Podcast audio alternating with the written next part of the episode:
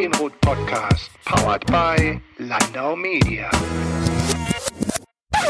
Die Kommunikationsexpertin Ulrike Germann nennt sich selbst die Erfinderin der Communicative Organization. Gemeinsam mit Eberhard Seitz hat sie das Buch Disrupt Your Communication geschrieben, das in diesem Jahr in seiner ersten Auflage erschienen ist. Welchen Input das Buch auf die Kommunikation in Unternehmen und mit ihrer Kundschaft haben kann, das wollen wir im nun folgenden Gespräch etwas näher beleuchten. Ton ab. Ulrike, steigen wir mal ganz direktamente ein. Wie ist denn dein Buch eigentlich entstanden? Was steckt dahinter? Was war deine Motivation? Und ähm, ja, wie ging es dann wirklich los? Also, ähm, wir haben dieses Buch im Grunde genommen schon viele Jahre gedacht, äh, wie, das sind mein Co-Autor Eberhard Seitz und ich. Und äh, wir sind beide Kommunikationsprofis und äh, auch Journalisten und äh, haben einfach über unsere Erfahrungen immer wieder äh, gesprochen, haben uns gegenseitig beraten, unterstützt, ja teilweise doch sehr beachtliche Erfahrungen gemacht, äh, so dass wir dann in der Corona-Zeit wurde ein Interim-Mandat bei mir gecancelt und ich hatte ein bisschen Zeit und habe gesagt, jetzt schreibe ich das einfach mal auf. Weil es sind wirklich spannende Ereignisse, die ich erlebt habe, wo ich denke, da sollte man mal drüber nachdenken, da sollte man drüber reden. Und das ist auch das Ziel des Buches, Jens. Wir möchten eigentlich mit Disrupt Your Communication Manager und äh, Unternehmenslenker dazu bringen, über die Priorisierung von Kommunikation, die Nutzung von Kommunikation für den Unternehmenserfolg, darüber nachzudenken, mit ihren Kommunikatoren zu sprechen. Und ich bin sicher, ganz viele Kommunikatoren sind unserer Meinung, dass Kommunikation ganz nach oben priorisiert gehört. Tatsächlich, die äh, kommunikative Organisation ist jetzt ein Thema, ich glaube, das passt wahnsinnig gut in die Zeit, weil sich so viel verändert. Wenn du es jetzt aber mal runterbrechen musst, was habt ihr denn in dem Buch dann auch zusammengeführt, dass man hinterher vielleicht nach dem Lesen sagen kann, jetzt weiß ich auch, was eine Communicative Organization wirklich ist?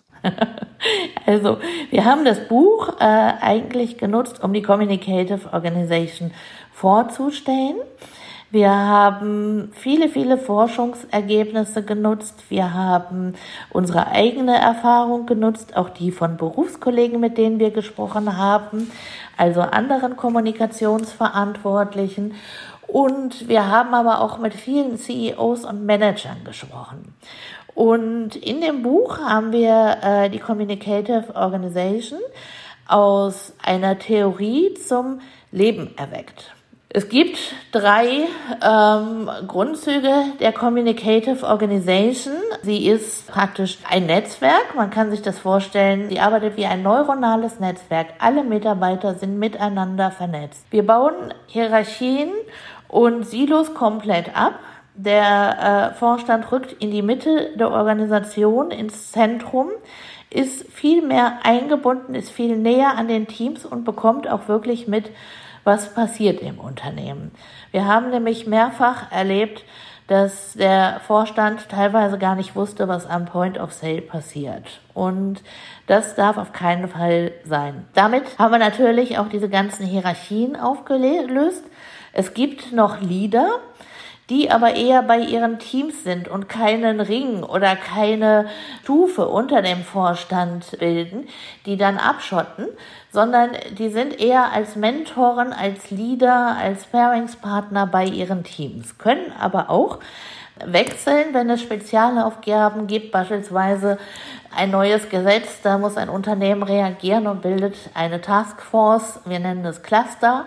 Ähm, dann gehen aus den Teams ja, Mitarbeitende rein, da gehen aber auch Leader rein. Die Communicative Organization ist transparent, vollkommen transparent. Jeder kann mit jedem kommunizieren, also vernetzt. Und die Kommunikation ist oberstes Gebot. Also wirkliche Offenheit ist gewünscht. Informationen sollen alle haben, wenn sie sie für relevant für ihre Arbeit ähm, halten. Also keine Versteckspiele, keine, kein Information Dealing mehr, nichts in dieser Art. Du sprichst von Transparenz. Ist das eine Transparenz, die eher nur nach innen gerichtet ist oder auch nach außen? Die ist auch absolut nach außen gerichtet, weil Stakeholder fordern das, Jens. Kunden möchten wissen, wofür steht ein Unternehmen, wie ist das Narrativ und wie ist der Purpose. Danach treffen sie künftig ihre Kaufentscheidungen oder ihre Konsumentscheidungen.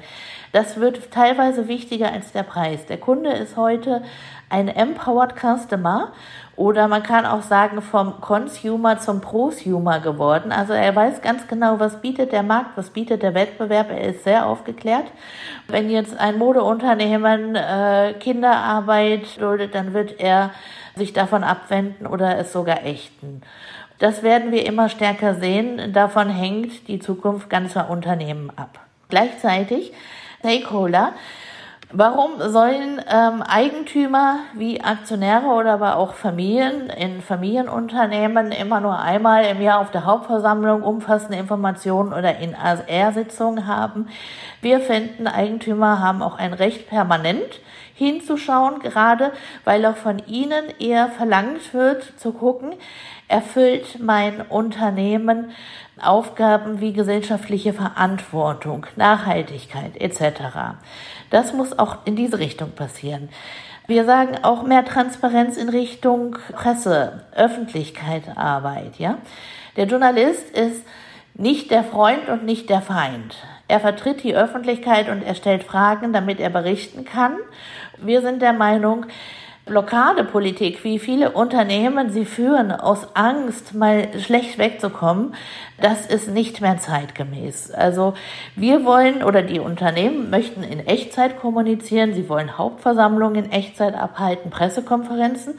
Aber wenn eine Journalistenanfrage kommt, dann sagen sie erstmal, schreiben Sie mal eine E-Mail, die schicken Sie hin und her in den Fachbereich, in die Rechtsabteilung, vielleicht noch ins Headquarter und nach drei Tagen kriegt der Journalist dann eine Antwort, das kann nicht funktionieren.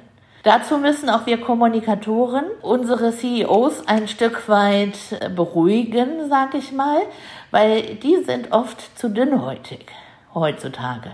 Die haben wirklich Angst vor negativer Presse. Ich habe das mehrfach erlebt. Einmal hat mir ein CEO gesagt, er hätte die ganze Nacht nicht geschlafen, weil er ein Handelsblatt-Interview gegeben hat und er Sorge hat, was da am nächsten Tag in der Zeitung steht. Ne, das kann nicht sein. Da würde mich tatsächlich interessieren, also du hast es jetzt schon so ein bisschen vorweggenommen. Wie ist denn die Reaktion derer, die damit mit dieser Transparenz ja auch arbeiten müssen. Also sprich, klar, du hast jetzt schon vom, vom CEO erzählt, aber gehen wir zwei, drei Etagen tiefer. Am Ende des Tages ist es so, da müssen ja Leute auch erstmal lernen, dass da eine Transparenz nach außen stattfindet. Könnt ihr das irgendwie in eurem Buch abbilden, wie sozusagen Leute darauf vorbereitet werden, dieser Transparenz auch oder in dieser Transparenz auch bestehen zu können? Ja, absolut, Jens. Es gibt eine Studie von der Personalberatung Egon Zehnder, die heißt It Starts with the CEO aus dem Jahr 2021. Da wurden weltweit 1000 CEOs befragt, wie sie sich künftigen äh, Herausforderungen im Ökosystem stellen. Und diese CEOs haben zu 80 Prozent geantwortet, wir müssen uns verändern und es fängt bei uns an. Also beim CEO fängt es an. Digitalisierung ist nicht Automatisierung. Digitalisierung beginnt im Kopf und es beginnt immer in der Unternehmensspitze. Die Communicative Organization ist eigentlich ja nicht die Antwort, sondern die logische Konsequenz für die Digitalisierung. Die CEOs starten, aber geben es natürlich sofort an die Leader weiter. Die müssen das verbreiten und dieses neue Mindset, diese neue Denke geht natürlich auch einher mit einer offenen Fehlerkultur, aber sie geht auch mit anderen kulturellen Neuausrichtungen einher, beispielsweise Diversity und Inklusion ist enthalten. Wir empfehlen OKR als Arbeitsmethode ähm, auch sehr transparent und ja, der CEO muss vorleben und äh, die Leader und dann ist das natürlich ein Prozess bei großen Unternehmen, müssen die Mitarbeitenden geschult werden, befähigt werden zu kommunizieren und am Ende aber auch verpflichtet werden zu kommunizieren. Das gehört tatsächlich in den Arbeitsvertrag.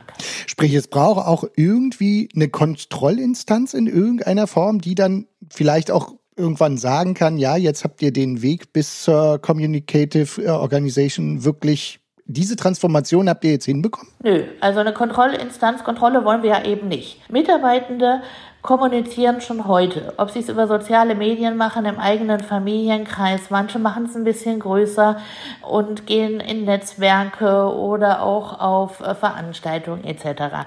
Mitarbeiter, wenn sie kommunizieren und auch die entsprechenden Informationen haben, die nehmen das an. Das ist Involvement. Und aus Involvement wird Engagement. Und das macht sich wiederum das Unternehmen äh, zunutze. Außerdem ist natürlich das Vertrauen, das die Organisation Mitarbeitenden entgegenbringt, indem sie wirklich alle relevanten Informationen teilen, sofern es rechtlich möglich ist, das ist natürlich eine große Wertschätzung und großes Vertrauen gegenüber den Mitarbeitenden. Und ich bin sicher, mit der Zeit wird sich das definitiv so entwickeln, dass die Mitarbeitenden Spaß daran haben, zu kommunizieren. Ich würde mal ein Beispiel sagen. Wenn wir in einem Unternehmen mal zehn Leute fragen, wie ist denn die Quote der Female Leader, dann bekommen wir fünf verschiedene Antworten. Wenn wir fünf Leute fragen, wie äh, hoch ist die Mitarbeitendenzahl bei einem Großkonzern, dann werden wir zehn verschiedene Antworten bekommen. Die Communicative Organization bereitet mit dem zentralen Informationssystem, der SYNCO, so nennen wir sie kurz, äh, Informationen auf, dass auch jeder Mitarbeitende befähigt wird, gut und richtig und aktuell zu kommunizieren. Nun sprichst du ja im Prinzip von einem verhältnismäßig dezentralen System aus meiner Wahrnehmung. Habe ich das soweit erstmal richtig verstanden? Das hast du richtig verstanden. Praktisch, äh, wir müssen die Sichtweise denken. Wir müssen von funktional in prozessional switchen. Ja, das ist der wesentliche Kern und dann kann es auch dezentral gut funktionieren. Und da wäre für mich nur die Frage, wie schafft man es da, die gerade so wichtigen Informationen auch immer an dem Punkt zu haben, dass sie auf der einen Seite immer aktuell sind und auf der anderen Seite auch verifiziert. Da sind wir zwei, die ja auch im Journalismus unterwegs waren, natürlich auch vielleicht besser drin geschult. Aber jetzt haben wir da vielleicht Mitarbeitende, die ganz andere Aufgaben haben und deshalb vielleicht nicht an jedem Punkt äh, immer wissen, ist das eine verifizierte Information. Wie macht man das in solchen Organisationen? Also wir haben dazu das Betriebssystem geschaffen. Es ist ein digitales Betriebssystem, eine praktisch Informationsplattform. An dieser kommt das gesamte Wissen von einem Unternehmen zusammen. Also nehmen wir Sagen wir mal, da fließt das Data Warehouse ein, sofern das Unternehmen schon eins hat. Viele haben noch nicht mal das. Dann fließen alle Daten dort ein. Es fließt der Newsroom mit ein. Es fließt das Knowledge Management mit ein, also Wissen von Mitarbeitenden, das vielleicht schon irgendwo haltbar gemacht wurde, ähm, um natürlich auch dem Fachkräftemangel entgegenzuwirken. Es fließen aber auch Research-Material, Kundenbewertung und, und, und ein, so dass man also praktisch eine wirkliche Wissensbasis hat, wo alles Wissen des Unternehmens gebündelt wird. Zudem kommt Wissen mit Hilfe von künstlicher Intelligenz dazu, beziehungsweise verarbeitet Wissen, die auf die Richtigkeit und Aktualisierung achtet, das sogenannte Synco Care Team. Das ist ein Team, da müssen Rechtsanwälte bei sein, die prüfen, ist das, was wir speichern, kombinierbar mit dem Telekommunikationsgesetz, haben wir die Datenschutzvorschriften alle eingehalten und, und, und. Es müssen, muss ein Team aus Cyberspezialisten dabei sein, weil wenn man natürlich das wertvolle Wissen von einem Unternehmen so gebündelt hat, ist es ein begehrtes Objekt für Cyberattacken. Wir wissen alle, Ransomware ist ein Riesenthema und das nimmt auch weiter zu. Das ist eine riesengroße Gefahr. Also da muss man schon auch wirklich äh, Spezialisten im Team haben. Gleichzeitig haben wir natürlich die Kommunikationsspezialisten, Journalisten, die immer wieder prüfen, welche Informationen habe ich, kann ich daraus eine tolle Story entwickeln. Die Daten sind der sogenannte, die fließen dort ein, es ist der sogenannte Single Point of Truth, man nennt es so in der IT, also wo alle Daten nutzbar gemacht werden. Ja? All das praktisch wird von diesem Synco Care Team gemacht. Die Mitarbeitenden können dann ihre Informationen entweder über Dashboards abrufen, sie lassen sich E-Mails schicken, wir kennen das heute schon von Pressespiegeln, oder aber sie können mit Voice Computing arbeiten. Dann sagt zum Beispiel ähm, ein Mitarbeiter in der Produktentwicklung, Die haben ein, aus der Synco ein eigenes Voice-System gemacht, so wie Alexa oder Siri. Nennen wir es jetzt mal bei dem Unternehmen, bei dem Beispielunternehmen Lisa. Dann geht der Mitarbeiter hin und sagt, Lisa, sag mir bitte alles zum neuen BGH-Urteil. Oder Lisa, sag mir bitte alle Negativbewertungen für die und dieses Produkt. Dann kann er mit dem Subdienstleister gleich darüber reden, was muss an Qualität verbessert werden, ähm, wo greifen sie an und er hat alles komprimiert zusammen. Und das in einer hohen Geschwindigkeit, das hängt jeden Wettbewerber ab. Sehr schön. Da sind wir jetzt aber noch an einem Punkt, der mir jetzt so ein bisschen bei der Beantwortung der aktuellen Frage aufgefallen ist. Wo sind denn vielleicht auch die Grenzen? Also mir ist so ein bisschen aufgefallen, dass du ja ein relativ großes Team für das Cinco Core Team quasi zusammenstellst. Gibt es quasi auch ein bisschen nach unten eine Grenze für die Mindestgröße einer Organisation oder muss man dann vielleicht einfach ein bisschen anders arbeiten, wenn man deutlich kleiner ist? Also die äh, Communicative Organization ist skalierbar und sehr, sehr flexibel. Ich wurde tatsächlich von einem Physiotherapeuten gefragt äh, mit einer Praxis mit 20 Mitarbeitenden, ob er davon irgendwie etwas umsetzen kann. Und ich habe ihm gesagt, äh, stelle einen zentralen Computer hin, auf den jeder Zugriff hat. Dann musst du prüfen, sind die Patienteninformationen für alle zugänglich? Darf das, ist das rechtlich okay? Das kann man dann natürlich im Kleinen machen. Ja, dann hat man aber auch, indem man die Mitarbeiter mit involviert in die Prozesse etc., kann man schon die Communicative Organization dort auch in einem kleineren Betrieb machen und viele Vorteile daraus ziehen. Gedacht ist sie natürlich für Mittelständler bis große Konzerne. Mhm.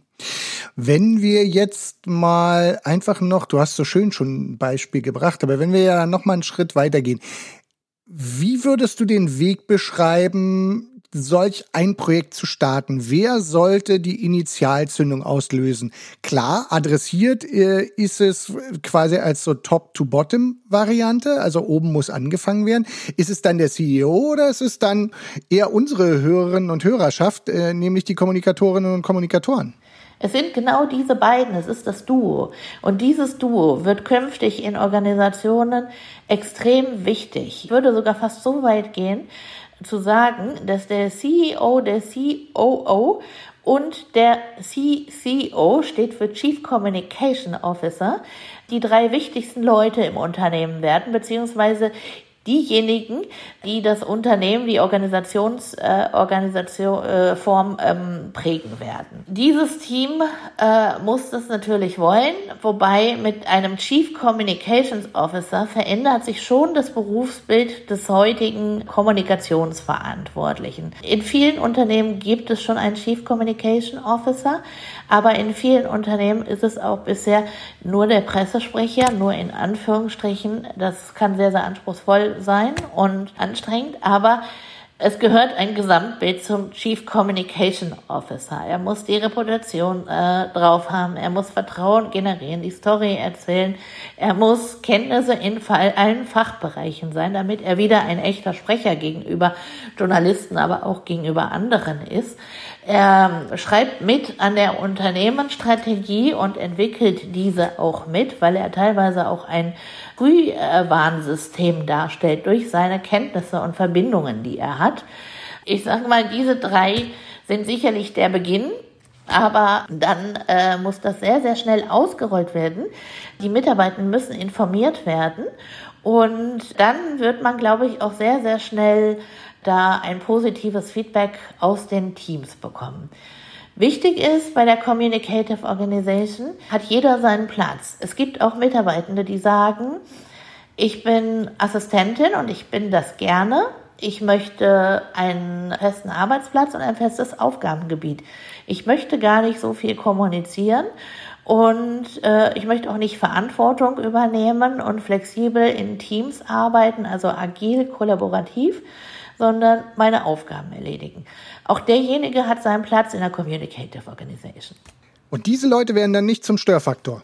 Diese Leute dürfen natürlich nicht in der Unternehmensführung sein. Sie dürfen natürlich nicht die Leader sein, die ja äh, den Kern der Communicative Organization und den Charakter ins, äh, sehr stark prägen. Aber äh, sie dürfen durchaus auch weiterhin Mitarbeitende sein. Es kann ja sein, dass zum Beispiel eine Assistentin äh, einen hervorragenden Job macht, die will man dann ja nicht verlieren. Ne? Und deswegen, warum soll sie zum Störfaktor werden? Wenn sich aber jemand gegen das Prinzip der Communicative Organization stellt, dazu gehört beispielsweise auch Fairness, Gleichbehandlung etc., dann wird er zum Störfaktor und dann würde man auch über Sanktionen nachdenken, ja. Ulrike, dann danke ich dir erstmal ganz herzlich für den Einblick und natürlich für die Zukunft und für das Buch. Alles Gute. Sehr gerne, Jens.